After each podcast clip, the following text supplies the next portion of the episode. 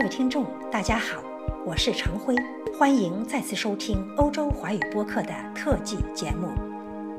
眼下的南海正风起云涌，给人兵临城下的感觉。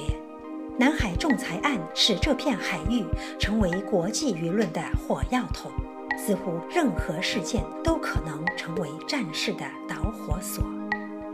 对于在欧洲远观其变的华人华侨，南海问题在主权、领土以及海洋权利的争端层面存在着不少模糊的概念，诸如联合国海洋法公约、中国与国际法之间的关系、南海九段线、南海航行与飞越自由、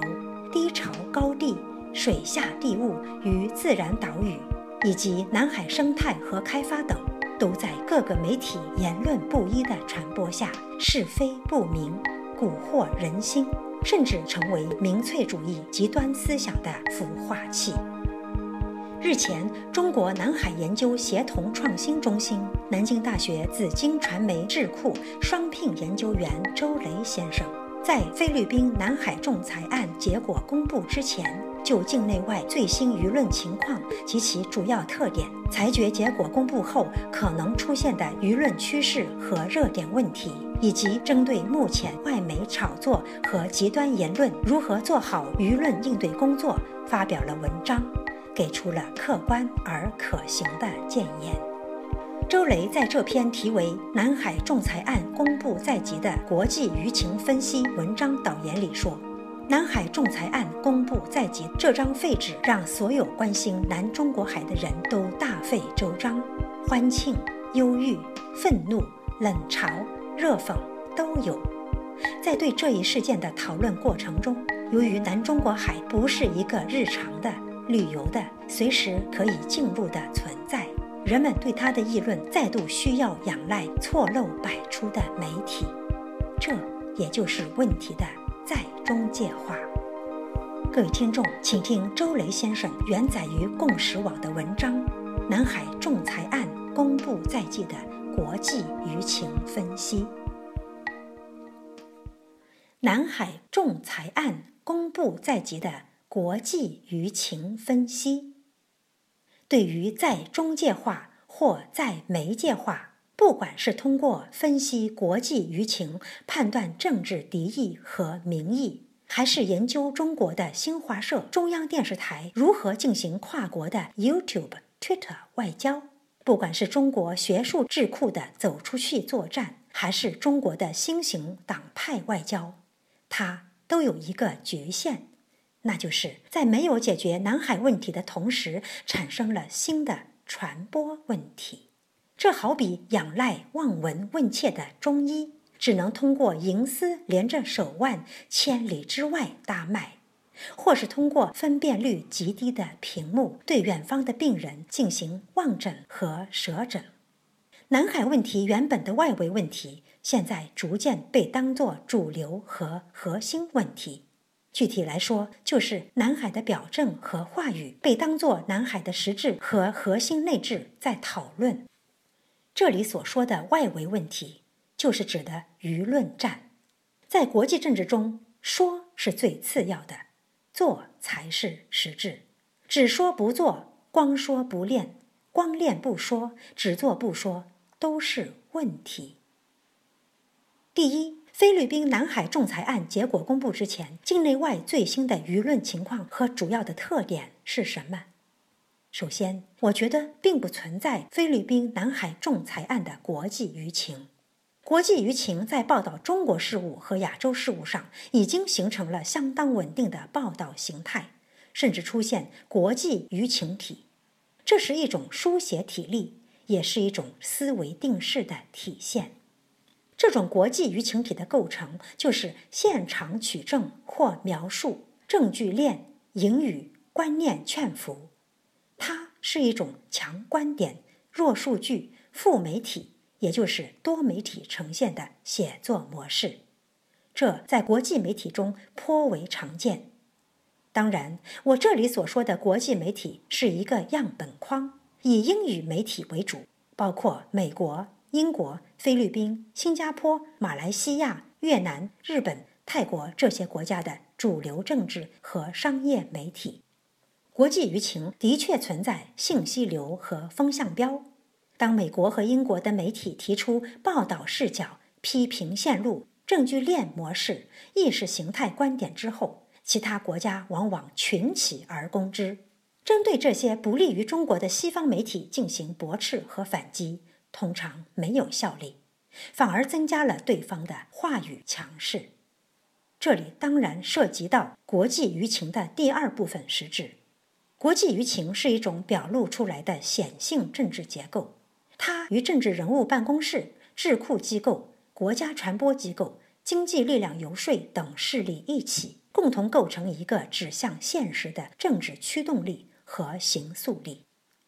也就是说，从来没有只停留在报纸、网站、社交媒体的语词型舆情。舆情如果存在结构性、策划性和能动性，它就必然指向行动和现实效果。以最新二零一六年七月六日美国《纽约时报》的一篇题为。Decision may be momentous news in case China has tried to ignore 的文章为例。首先，该文作者称呼所有争议的岛屿都是用菲律宾方面的名称，这在写稿上就存在问题。作者直接称呼黄岩岛为斯卡布罗礁，也就是 Scarborough Shoal，称呼西沙群岛为帕拉塞尔 Parasol。这就好像中国官方媒体在写稿件的时候，称呼美国华盛顿为沃星屯，或是翻译 Trump 为床破。这篇文章暗含了十二个超文本链接，都链接到批评中国的《纽约时报》文章。其中点击文章 China 这个超文本链接，直接去到《纽约时报》批评中国侵犯美国在押北京公民人权的新闻。需要注意的是。这种报道模式是任何关涉中国海外核心利益的新闻报道常规模式，而非针对南海仲裁案的独特舆情写作桥段。这种舆情报道模式的不公正之处在于，他用围猎的模式，将为每一个阅读该份报纸的读者只提供一种思维制式、一种写作主题的新闻，其他事件关涉者的身影被淡化。甚至去除。例如，美国媒体不会在写南海稿件的时候提到美国根本就没有签署联合国海洋法公约，但却强调中国在一九九六年想讨好国际社会，是指以合规姿态、现代系统挑战国际秩序和规则。美国媒体在报道中国南海岛礁建设的过程中。不会仔细罗列美国在这一区域的每次战略胁迫和军事航行。当然，中国在岛礁建设的可能生态破坏、海洋近海污染、南海国际货运的生态安全性、中国资本输出模式的国际合规性，都要自己加强注意和监管，否则为大格局、大设计、大谋略不断提供证据链、导火索和火药桶。二、裁决结果公布之后，可能出现的舆论趋势和热点问题会有哪一些？如果将舆情理解为箭和子弹，它在没有击打到猎物之前是不会停止飞行的。南海舆论的猎物主要还是五个方面：第一，中国在南海问题上造成的区域和国际局势紧张态势带来的经济和人文环境恶化。区域移华反华的文章可能增加。第二，中国南海海疆的情势激化和政治对抗性可能造就其他地缘政治区域的连锁反应。第三，中国“一带一路”的背景下，南海是“一带一路”的战略出海口，南海的紧张态势可能被国际媒体用来造就“一带一路”危局的文章。第四，南海仲裁造成南海叛逆。它会被事实上用作证据和里程碑事件。第五，军事演习、小规模对抗的低烈度战争情势将逐渐升温。三，针对目前外媒炒作和极端言论，如何做好舆论应对工作？有哪些建议？第一，南海事务是具有高度象征性的外交型内政。它的每一个布局和现实开展都具有重要意义。中国应该强化自己在高敏感外交型内政的政策统一性、战略准确度和稳妥基层落地。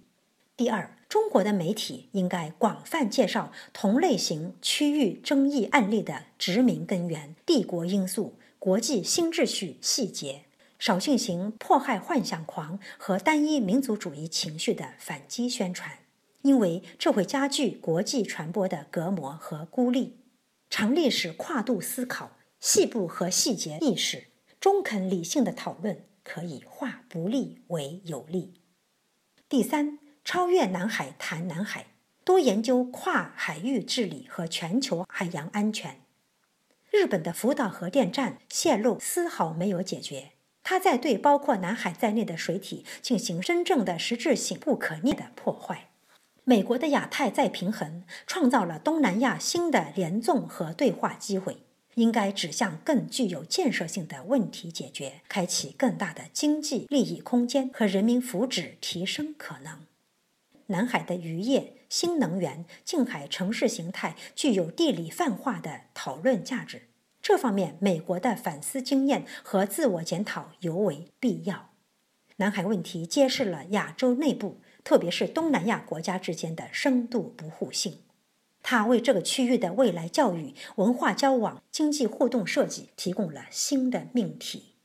亚洲如果不希望西方逆向殖民回流，就需要重新整理自己与邻国的正向资产，着眼于未来。第四，围绕南海问题，应该从军事备战和短期突破维权的视角转移开来，